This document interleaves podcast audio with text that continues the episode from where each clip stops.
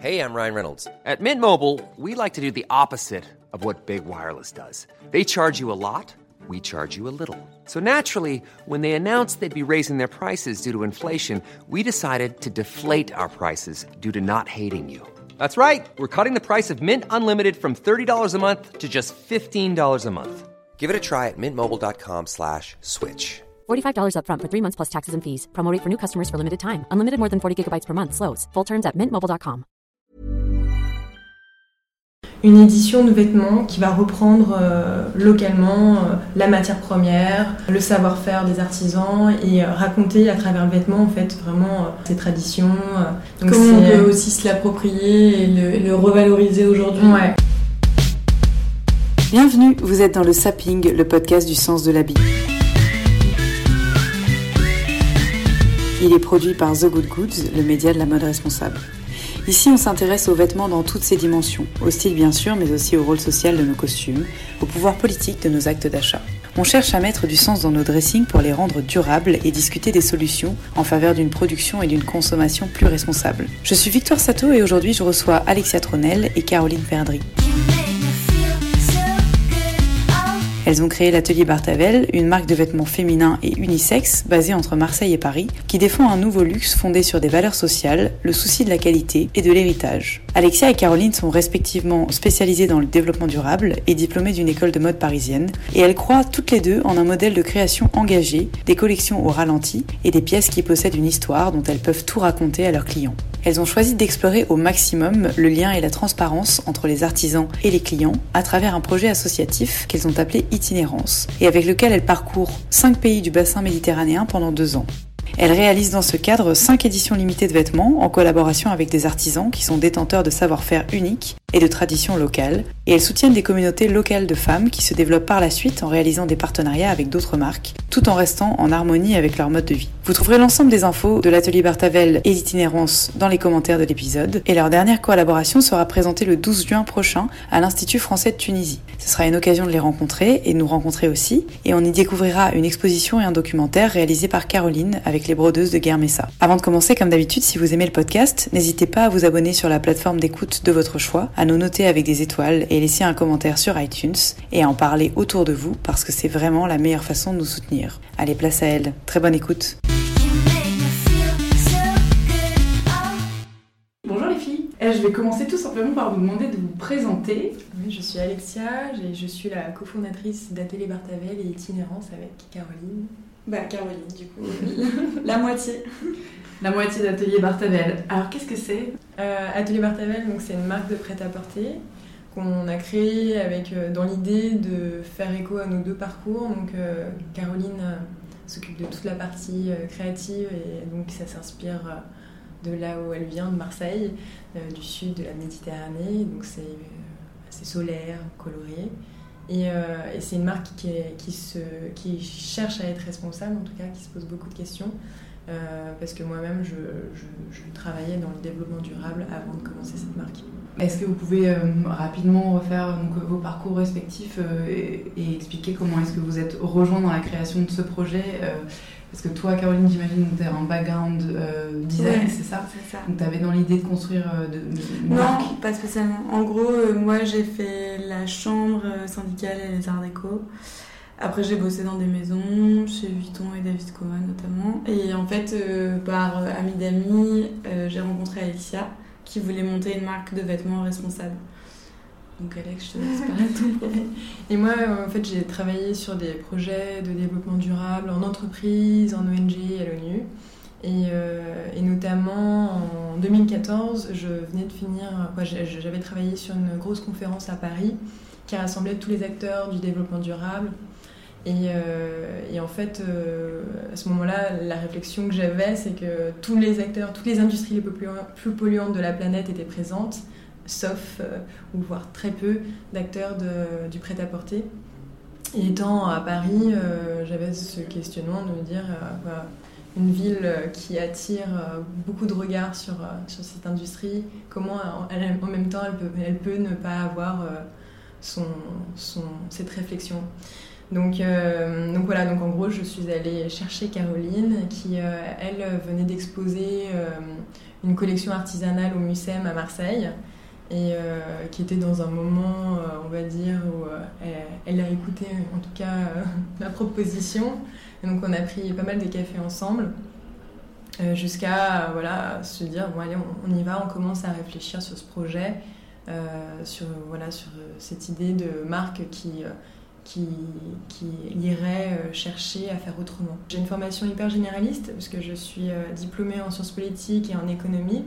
Et, euh, et voilà, en fait, c'était vraiment ce qui m'intéresse, c'est de, de, monter des projets et, et, de chercher à voir comment les monter en ayant un impact social et environnemental positif. Euh, et en fait, euh, c'est vraiment une opportunité. Euh, c'est en réfléchissant à l'environnement que j'avais et, et à, voir plein de créatifs que ça m'a donné cette idée-là. Mais moi, je, je, ne crée pas de. Je suis créative dans les idées, mais je ne crée pas d'objets ni de vêtements. Et donc, c'est vraiment cette partie-là qui m'intéressait chez Caro. Et en fait, c'est euh, c'est ce qui m'intéressait euh, parce que j'aimais avant tout ce qu'elle faisait. Quoi. Ouais, c'était la moitié euh, qui te manquait. Tu peux revenir, Caroline, sur la création que tu, enfin, les créations que tu as exposées au MUSEM par les collections artisanales, c'est quoi exactement? En fait, j'avais eu un concours pour Marseille Provence 2013 et j'avais travaillé sur une collection autour du thème de la maille. En fait, j'avais travaillé sur euh, les marins d'Aran qui portaient des pulls qui étaient euh, tricotés euh, pour chaque famille d'une manière très spécifique.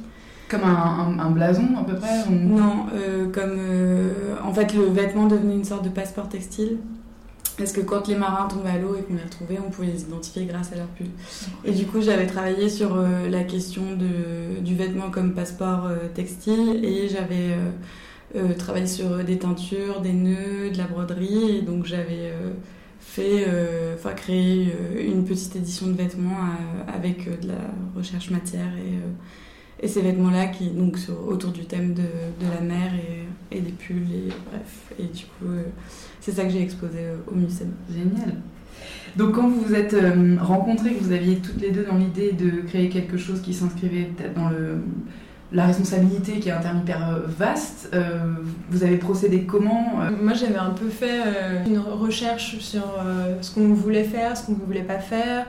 Ce, que, hum, ce qui nous intéressait en premier, en fait, à Caro et à moi, c'était le, le, la variable sociale. En fait, euh, avant de commencer justement à se dire on fait de l'éco-conception, on a un impact environnemental, commençons déjà par une première étape qui est euh, de savoir avec qui on va travailler et comment on implique, euh, comment on fait que, que notre vêtement, on, l'a produit avec les bonnes personnes.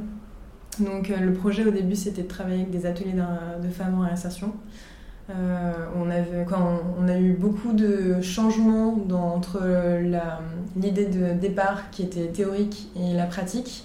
Parce qu'il y a eu des écueils Parce que, en fait, tout simplement, euh, forcément, techniquement, euh, le, le, produit, entre la matière, le choix de la matière, les découpes, la complexité du vêtement, et, et l'atelier qu'on va choisir, en fait, il faut que tout ça, ça match. Et, et donc, en, fait, euh, c'est vraiment, ça peut pas être approximatif. Et euh, donc ça, en fait, on l'a appris au fur et à mesure. Donc, euh, donc voilà, et en fait après on a eu on avait ce projet avec une ONG américaine pour travailler avec des brodeuses en Inde. Donc pareil, c'était un projet qui nous tenait beaucoup à cœur, on va dire, de travailler avec des artisans. Euh, et puis en fait, euh, au fur et à mesure, on, a euh, continué à construire notre marque en se disant voilà, en fait, aujourd'hui, ce qui est important, c'est que on puisse créer l'ADN de la marque, toute l'image et être repéré parce que c'est séduisant. Et, et, en fait, on, faisons nos pas au fur et à mesure plutôt qu'à essayer d'un coup faire un projet 100% euh, responsable. D'accord. Et en fait, donc du coup, c'est ce qu'on a vraiment fait. Et aujourd'hui, euh, on revient à, vraiment à, 100% sur cette partie-là. Et la conception, comment tu procèdes? Bah Déjà, on est sorti du rythme des collections printemps-été, automne-hiver. On n'en fait plus depuis presque deux ans. Deux ans, ensuite, donc on travaille que sous forme de collaboration ou de capsule. Et là, il y a presque un an, on a monté une association qui s'appelle Itinérance. Et, euh, on y vient. Ah, on y vient. Oui, bien sûr. Et, euh, et, du coup, là, c'est vraiment, euh, c'est vraiment toutes ces valeurs-là qu'on met en place avec ce projet. D'accord, bah tu, tu, vas nous expliquer alors euh, par la suite. Vous avez une manière de communiquer qui est euh, assez particulière, plus raisonnée, euh, plus alors transparente c'est le terme, mais aussi honnête. Bah, après c'est volontaire. Je, crois, je pense que l'été dernier, par exemple, quand on a commencé le projet itinérance, on avait mis, on s'est demandé, tiens en fait, comment on fait pour gérer notre e-shop pendant qu'on est sur le terrain, en train, quoi, je veux dire, pas, pas dans notre atelier boutique. Euh, pour envoyer euh, les colis. Et en fait, on a mis euh, directement sur notre e-shop, en fait, out of office, on est en train de préparer la suite. Et, et, ça a été assez quoi, ça a été plutôt bien bien perçu quoi et, et, donc voilà donc c'est un peu en fait je pense cette réflexion de ne pas faire des masses de marketing pour expliquer ouais, on n'est pas dans du storytelling Juste, on, on, nous a beaucoup, on nous a souvent euh, conseillé d'aller sur du storytelling et tout, et en fait, euh, ça, ça convient, ça correspond pas à, en fait à ce qu'on veut exprimer. Et, euh, et je pense. On n'a pas de, c'est assez intuitif en fait. On, on, se dit pas ah là on va faire un post à telle heure ou où on mm. va poster 4 images par semaine. C'est en fait plus quand on a des choses à dire, on les dit, et puis quand quand c'est plus calme, ben c'est plus calme. on ne se voit pas le faire autrement. Euh, vous avez fait le choix de, de faire des, des collections euh, donc basiques qui sont euh, féminines ou unisexes. Ça, c'est parce que. Enfin, ça, ça vient de. C'est l'idée de qui Et ça vient de quelle réflexion? Peut-être Caroline, tu veux répondre Ouais, en fait, il y a pas mal de garçons qui nous ont dit qu'ils aimaient bien la marque et qui nous demandaient souvent Ah, mais quand est-ce que tu fais des trucs pour les mecs et tout ça? Et en fait, euh, moi, euh, je porte beaucoup de vêtements de mon copain. Euh, c'est et en fait, la chemise, finalement, on s'est rendu compte qu'il y avait aussi des garçons qui nous l'avaient demandé. Et donc, on, les t-shirts, pareil. Et donc, on s'est dit qu'on allait sortir un peu des vêtements genrés et qu'on allait proposer des choses. voilà, comme on a réduit vraiment notre production, on est vraiment sur les t-shirts, les chemises et quelques pièces en plus parfois. Mais donc c'est euh, ouais, on est arrivé à ça parce qu'on avait une demande aussi et que secondairement, d'accord. Ouais.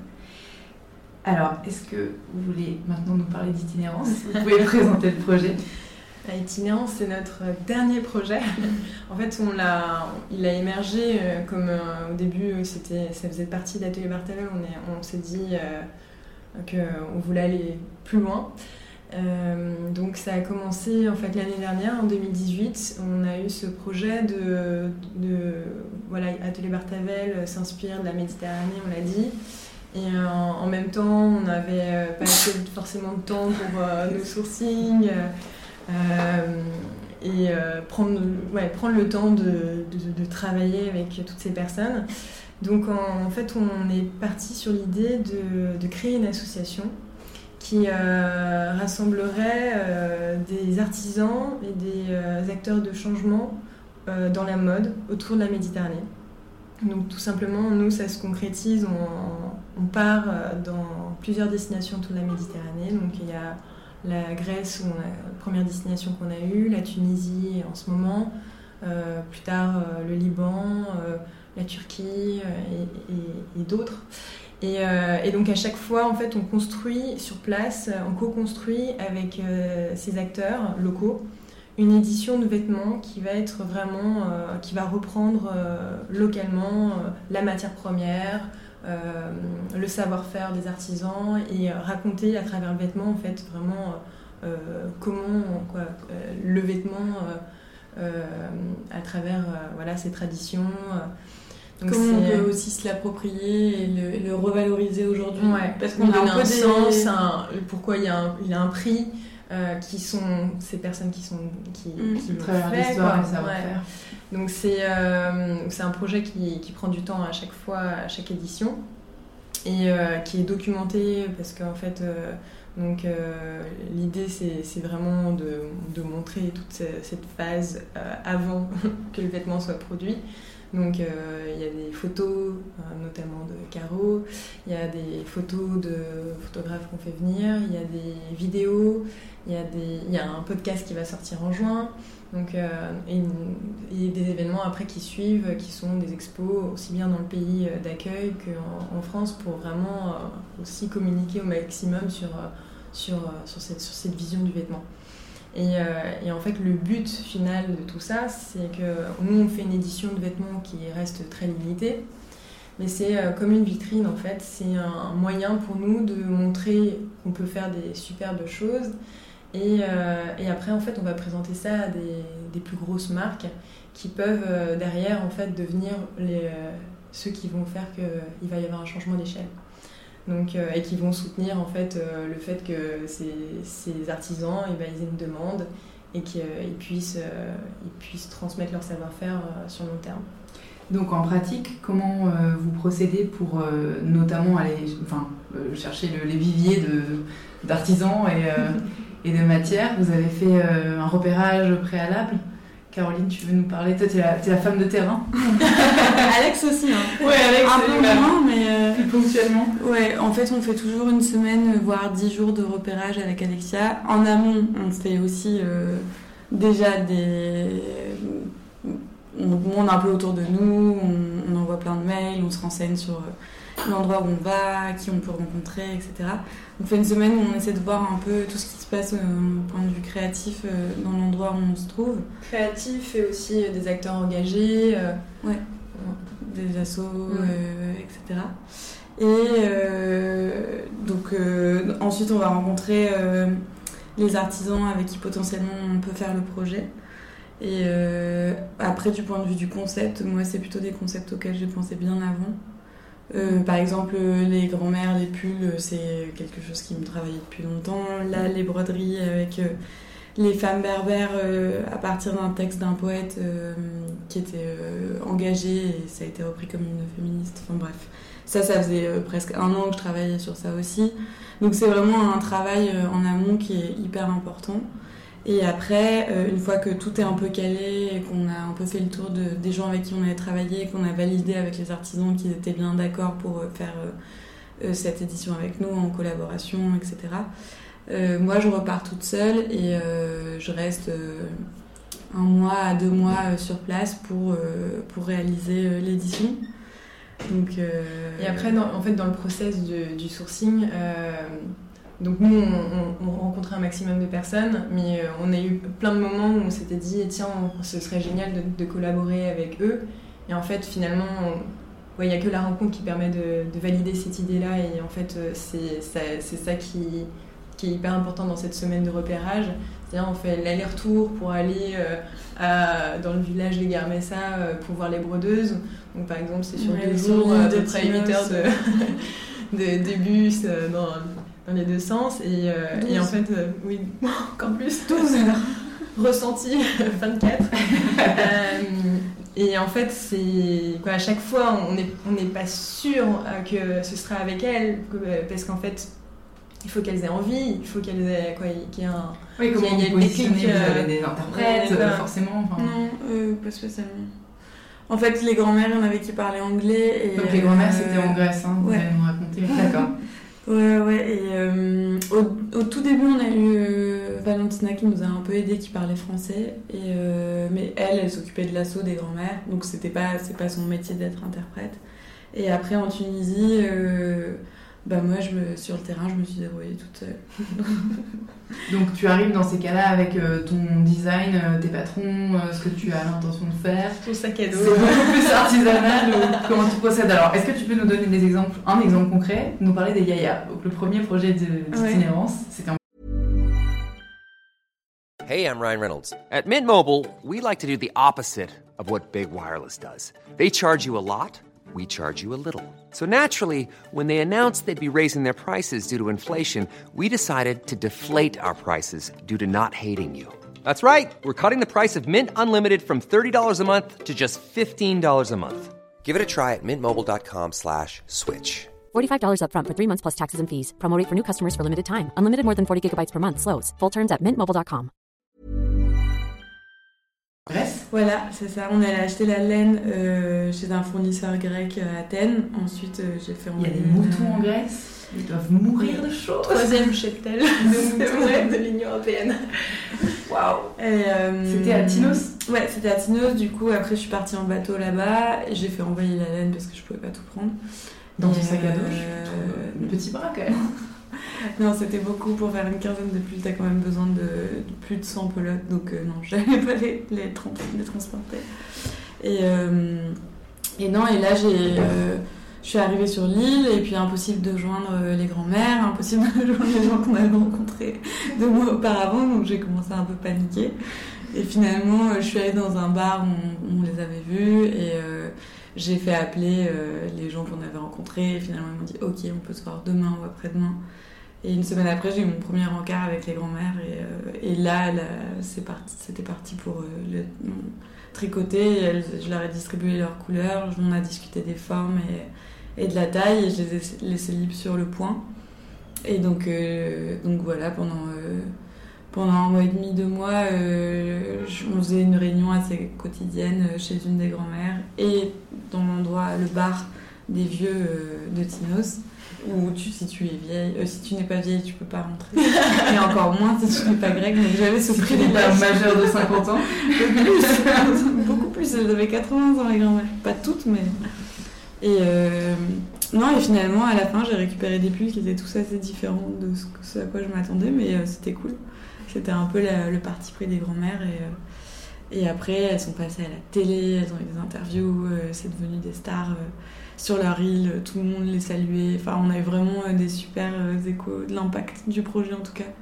Et elles ont beaucoup plus vendu de pulls, les sous ont été donnés pour euh, une asso, pour un hôpital. Enfin bref, il y a eu- il y, a eu plein de trucs quoi. Ouais, de- d'effets rebonds. euh. Ouais. Mais euh, Ils nous ont dit, euh, quoi, justement Valentina qui parle français, et un jour elle, elle me contacte sur Facebook et elle me dit, euh, tu sais Alexia, depuis que vous êtes venue, euh, la vie a changé, euh, l'atmosphère, Ah, l'ambiance, les liens. Et euh, trois petits points. Et en fait, je me dis, c'est positif, c'est négatif. Qu'est-ce qu'on a fait Est-ce que ça va pas créer une énorme concurrence et- euh, et donc elle me dit non, non, bien sûr, un positif. euh, Et donc là, elle me fait la liste de tout ce qui s'était passé.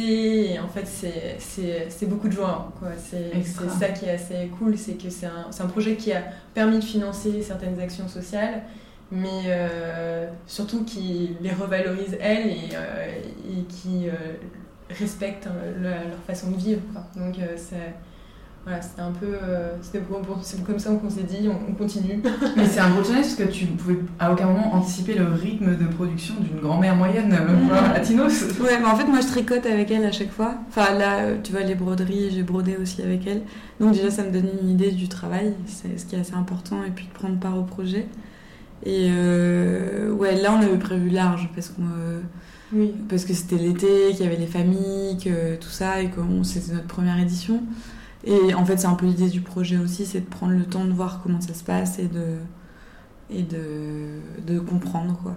Et euh, on est d'accord que, euh, admettons, si tu m'expliquais ton modèle, euh, ça devient duplicable à une plus grande échelle. si demain Hermès a envie de travailler avec des yayas, euh, les yayas vont rester avec leur savoir-faire sur place et il n'est pas question d'exporter la méthode artisanale, que ce soit la broderie ou le, ou le, le tricot, euh, ailleurs dans des ateliers d'art euh, à Paris. Le savoir-faire Ouais. reste sur place. Bah non, sinon ça, ça, ça marche pas. Enfin, sinon, ils travaillent pas avec euh, Ouais. l'itinérance. Après, là, pour les yayas, c'est assez particulier, comme euh, les grands-mères, c'est assez particulier comme projet. Euh, Ouais. Après, l'idée, c'est c'est aussi de travailler quand même avec des artisans. euh, euh, parce que les grands-mères cherchent pas forcément À travailler. à se professionnaliser. euh, Et elles transmettent sur place elles-mêmes euh, aux plus jeunes? Euh, Comment ça se transmet du coup Alors en fait, ça dépend, elles sont assez partagées. Il y en a qui disent que les jeunes n'apprendront pas et qui s'en fichent, et il y en a d'autres qui disent que si, si, euh, il y a plein de choses qui se passent, plein de tutos sur internet, euh, plein de. Mais ça dépend lesquels. Il y, euh, c'est- il y en avait qui étaient hyper optimistes et d'autres un peu moins. Pour la Tunisie, on, on structure en fait. bah, c'est vrai que c'est, il y a, on a répliqué un peu euh, déjà ce qu'on avait déjà fait pour la Grèce. Et puis on arrive avec d'autres choses. Voilà, exactement. D'accord. C'est- Et, et donc là, pour la Tunisie, on a un partenaire en fait local qui est une association qui s'appelle Bluefish, une entreprise sociale, qui est une, qui est tenue par, donc, lancée par une Tunisienne qui s'appelle Leila Ben Gassem. Et, et, en fait, eux, ils vont vraiment, elles vont vraiment faire notre point relais en fait pour euh, savoir quels sont les besoins des artisans avec qui on travaille, euh, être euh, des artisanes, des artisanes, ouais, parce que ce sont que des femmes. On travaille qu'avec des femmes. C'est un parti pris ou c'est trouvé comme ça? Ouais. Et donc la Tunisie, on a le droit de spoiler un peu ou pas? Parce que moi j'ai entendu parler de maisons troglodytes et de choses. Ah ouais, en fait sur Instagram, ça y est, on, a commencé à publier. C'est voilà, c'est diffusé au rythme de la maison. Euh, non, c'est on a une expo à l'Institut français de Tunis pour présenter tout le projet. Du coup, il me fallait le temps de faire le film, de monter. Les filles, elles sont en train de faire le montage du podcast. Ouais, et puis après, on, en garde un petit peu pour, euh, pour la présentation le 12 juin aussi. D'accord, on mettra toutes les infos, euh, donc 12 juin à l'Institut français de Tunis. Et puis, on, en prévoit une en France en septembre. voilà, en septembre.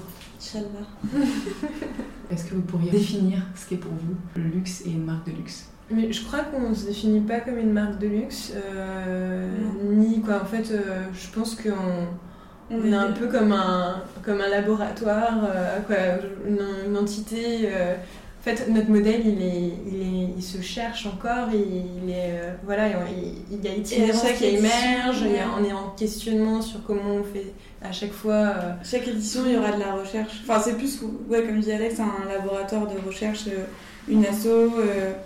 Il y a la partie commerciale avec Atelier Bartavel, il y a la partie associative, mais en fait, elles se nourrissent voilà, je pense que ça ne peut, pas être, euh, ça peut pas être englobé euh, sous un terme euh, on est une marque de luxe, on est quand même, j'aime pas spécialement. Aujourd'hui, je dis une marque responsable parce que c'est vrai qu'il y, a une tendance et que ça permet de comprendre, voilà. Mais, mais en vrai, pour moi, c'est un peu le, les nouveaux modèles, quoi. Donc, il n'y a, y a, pas de. Oui, c'est difficile de stigmatiser, mais tu as tout à fait raison. Je pense que j'ai mal posé ma question, mais pour moi, ça peut rentrer dans la nouvelle définition du luxe que d'avoir un produit qui a mis plusieurs semaines à être fait par euh, quelqu'un qui a un savoir-faire spécial dans un endroit spécial avec euh, euh, enfin, en quantité hyper limitée. Et, et je, trouve ça, je trouve ça très beau. Évidemment, ça ne correspond pas du tout à, la définition, à l'idée voilà, du luxe qu'on peut avoir.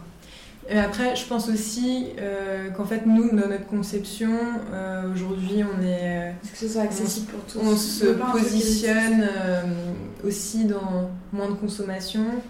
Et, et, donc, c'est pour ça notre façon de communiquer aussi s'ancre dans, dans, cette idée-là de base qu'on ne cherche pas à avoir à inciter à, à, venir chercher des pièces tous les jours chez Atelier Bartavel. C'est pas du tout le, la mission de, notre marque. Donc euh, forcément, c'est encore aujourd'hui euh, différent d'une marque classique en fait, qui, cherche son consommateur et, et, à, et à, gagner en, en, bénéfice grâce à ça. Quoi. Et après la Méditerranée, vous avez des, des objectifs euh, si ça Ah non, déjà la Méditerranée, non, non, non, c'est énorme. la Méditerranée. Non, je pense que c'est important. Il y a cinq pays, mais, euh, mais nous, enfin, dans l'idée, on aimerait pouvoir continuer en Méditerranée. Euh. Non, il y a plein de destinations déjà, et puis en fait, l'idée de construire ce réseau, c'est de le consolider, et donc, et donc même on peut retourner plein de fois dans le même pays. En fait, mm. même d'ailleurs, on, on, on, a plein de en Grèce, là, on a d'autres idées de projets. Euh, en Tunisie que, également. qui nous proposent euh, des collaborations. Parce que nous, on travaille aussi en tant que studio de création pour d'autres personnes. Donc, euh, donc ça dépend des. En fait, je pense qu'on va déjà essayer d'avancer sur la Méditerranée. Enfin, on avance petit à petit, quoi. On n'a pas de plan pour plus trois ans. Et, et puis après, en fait, aussi, quoi, la dernière chose, c'est que dans, quoi, rien que quand on, quand on va en Grèce, en Tunisie, on se rend compte qu'il y a, il y a des écosystèmes qui s'ouvrent à nous et on, quoi, des acteurs, euh, justement, ces acteurs de changement. Et donc, c'est, euh, ce qui est intéressant, c'est qu'à un certain moment, que ces écosystèmes puissent communiquer entre eux. Donc, en fait, on puisse euh, limite monter un projet entre Marseille, Tunis, Athènes, Beyrouth et que qu'on puisse nous arriver à faire ce lien-là parce qu'il y a plein de problématiques communes et des volontés, quoi, des, des créatifs. Donc, donc je pense qu'en gros, on a déjà beaucoup de choses à faire. Très bien. T'étais à hier, euh, Alexia, pour euh, participer. Vous étiez toutes les deux en fait. Oui. Ah, je, je, non, c'est pas sûre. Donc au festival. C'est Alex qui parlait, c'est pour ça que dû voir euh, Alex. Mais j'étais avec elle. au Festival international de la mode et de la photo. Euh, vous avez parlé, j'imagine, de la marque et du projet. Vous avez quel lien avec les grandes maisons de mode? Est-ce que vous avez l'impression qu'il y a une réceptivité à votre démarche? Est-ce que, est-ce que vous parlez chinois? On en est où? Euh, euh, Pour itinérance, euh, après, je ne sais pas si c'est une question de temporalité. parce que justement, tout à l'heure, on a présenté Atelier Bartavel, notre démarche. On disait qu'on était dans, un peu dans la politique des petits pas. Parce que à cette époque-là, il y a 5 ans, c'était le marché était totalement différent et il n'y avait pas cette appétence pour, pour le durable. Donc, euh, donc aujourd'hui, si nous, on, a, on arrive avec. Si on remontait notre marque maintenant, elle serait sûrement accueillie encore différemment. Et donc, itinérance, il y a un an, quand on l'a lancé, et depuis, en fait, on, trouve que c'est un projet qui est, euh, qui est très très bien accueilli, encore une fois, et, euh, par tout type d'acteurs. En fait, euh, des acteurs qui sont euh, issus de l'entrepreneuriat social, euh, les acteurs associatifs, des institutions publiques et, donc aussi des marques de prêt-à-porter. Et, et, donc voilà, après, on n'a pas encore rencontré tout, le monde, mais y a, je, crois qu'il y a un vrai intérêt et, et donc, une prise de conscience générale. voilà qui qui vient, qui vient pas de, de, nous de toute façon, donc, euh, mais je pense que euh, oui à laquelle vous contribuez euh, quand même. On est plusieurs, mais c'est vrai que mm. parce qu'effectivement quand vous avez monté votre marque, vous n'aviez pas de modèle. il n'y avait pas trop de gens qui étaient pas inspirés de maisons en particulier. Il y avait des, il y avait des marques en fait, mais internationales, peut-être néo-zélandaises, australiennes, qui sont un peu les pionniers. C'était la McCartney. De l'éco, ouais. Non, non, mais après, il y, a, toujours eu des marques éthiques, euh, en France, de partout. Euh, après, c'est vrai que souvent, le manque de ces marques-là, qui se sont lancées très tôt, c'était d'être euh, mené par un, une Alexia, on va dire, quoi. Quelqu'un qui venait, qui avait beaucoup de bonnes idées, mais qui était dans, le côté responsable, mais qui manquait de le côté design. Et donc, euh, en fait, je pense qu'on était euh, dans, en tout cas dans les premières de cette nouvelle mouvance où en fait, euh, on fait pas on fait pas, une, monte pas une marque juste parce qu'on a ces idées pour de changer la mode, quoi. Oui, tu proposais un produit mode avec une mm. idée, avec des, avec un quota de créativité à exprimer. Voilà. Alors, cette question est pour toi, Caroline. Tu avais donc une école de mode. Est-ce qu'il y a des cours que tu n'as pas eu en ce qui concerne notamment euh, l'éco-responsabilité ou l'impact globalement. Et justement, quels sont les cours que tu aurais voulu avoir S'il y a un petit message à faire passer euh, aux écoles? Eh ben, figure-toi que Alexia donne des cours. Alors, ça, toutes les écoles de mode de, France et d'ailleurs, si vous cherchez une prof qualifiée. Euh, non, il n'y avait pas de cours du tout là-dessus et, et, vraiment, ça serait bien que ce soit mis en place parce que c'est c'est enfin c'est ça va avec quoi primordial ouais ouais, ouais merci primordial donc euh, donc Alex elle, elle, commence déjà à enseigner euh, dans une école à Paris mais c'est vrai que ben, j'imagine que ça va pas tarder euh, dans les autres écoles donc il va y avoir des cours là-dessus oui, et pas un seul en fait, c'est genre. ouais, c'est intégrer un patron zéro waste, comment. ouais. Comment tu c'est quoi une matière labellisée X mm. D'accord. Toi, tu, tu, tes cours partent sur quoi? Plutôt sur euh, les, la communication, le marketing ou le développement de la marque? c'est vraiment, euh, ça s'appelle Fashion Disruption. Donc c'est vraiment mmh. comment disrupter, comment arriver avec des, quoi, des nouveaux modèles, des nouvelles pratiques, euh, des nouveaux sourcings. Donc, et c'était assez intéressant parce que c'était que des étudiants internationaux et, et donc qui n'avaient vraiment pas du tout de connaissances, euh, de background euh, dans, le, même côté développement durable. Ouais, voilà, dans le côté développement durable. Et, euh, Et donc c'était, il y avait un peu tout à faire et c'était, c'était assez, c'était assez chouette de les conduire dans cette réflexion. Et tu as senti qu'ils étaient, euh, Et réceptifs? Ouais, ouais, j'ai, quoi, j'ai vraiment senti qu'il y avait un, quoi, que ça, ça, ça prenait du temps, mais, mais qu'ils étaient, quoi, ils- je pense que ils, ils garderont euh, forcément une petite empreinte, et j'espère dans leur futur job qu'ils se rappelleront de quelques. De toute façon, le cours, choix, parce que je pense Ouais. que d'ici euh, peu, peu de temps, euh, t'auras plus le choix de. Ouais, les consommateurs vont tourner le dos de toute façon. Oui, mal. mais après, voilà, c'est, euh, s'ils retournent dans, dans des pays qui sont encore euh, pas du tout euh, sensibilisés à ces questions, euh, c'est déjà intéressant de eux-mêmes euh, avoir pu leur en parler, quoi. Est-ce que vous avez une petite citation pour ma collection? Vas-y, Alex. Donc j'ai la citation euh, euh, qui, que mon père me dit souvent, dans des contextes très différents, mais qui s'applique très très bien à la mode. Je pense qu'elle est souvent reprise. C'est rien ne se perd, rien ne se crée, tout se transforme de la voisie. Parfait. Alors j'aime bien demander aussi quelles sont les applications que vous utilisez, euh, quel que soit le domaine, une chacune, si vous devez en choisir une. Euh, IDTGV Max. Pour le mouvement, je, je prône le mouvement. Attends. C'était une appli, pardon Une appli, ouais. je regarde.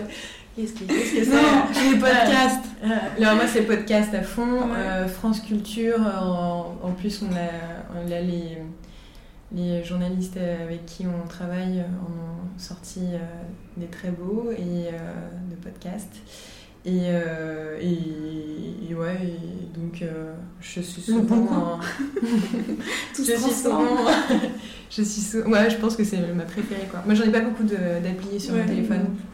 Ouais. Il n'y a pas la 4G dans les maisons de l'audit. Ça limite un peu l'usage. Mais non, c'est justement dans le, dans le, quand on prenait les- le bus les- pour aller. j'avais euh, mes podcasts euh, que j'avais téléchargés, de, Ouais, et- podcasts documentaires. De... Et donc Caro nous a dit avant de prendre le, le bus quand on était toutes euh, en Téléchargez-vous des podcasts. téléchargez-vous des podcasts donc on était à écouter à plusieurs euh, des, des séries podcasts. Voilà. Cool. Bon, très bien. Je mettrai l'actu. euh, donc, euh, la- la- on, peut suivre, euh, on peut suivre sur Instagram, c'est ça, la sortie de, des Ouais. différentes. euh, Bah, on a lancé un, on, on continue à communiquer sur itinérance sur Atelier Bartavel. Et on a lancé un, un Instagram dédié qui s'appelle Itinérance Méditerranée.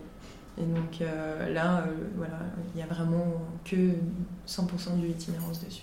Super. Bon, alors, un dernier exercice, ça s'appelle le one shot. Oui, c'est parti. Ocre ou jaune citron? Bon, Jaune la, citron. la designeuse Caroline, on commence par toi. Jaune citron, donc. Les Spartiates ou les Stan Smith Spartiate. Le moirage ou le plissage Euh, Moirage. Paros ou le Prado? Ben, Tinos. Ouais, ça va, je, je valide. Nova ou France Culture? J'ai ma réponse, très bien. Minimalisme ou cabinet de curiosité? Minimalisme Backpack oblige, euh, forcément minimalisme. Grandiose ou ascétique Hmm... Ouais, tic, ouais. Merci les filles Merci. Merci, Chi. Merci d'avoir partagé ce moment avec nous. Les liens vers le site et les réseaux de l'atelier Bartavel et d'itinérance sont dans les commentaires du podcast. N'hésitez pas à nous faire part des sujets que vous souhaitez aborder et des invités que vous aimeriez entendre.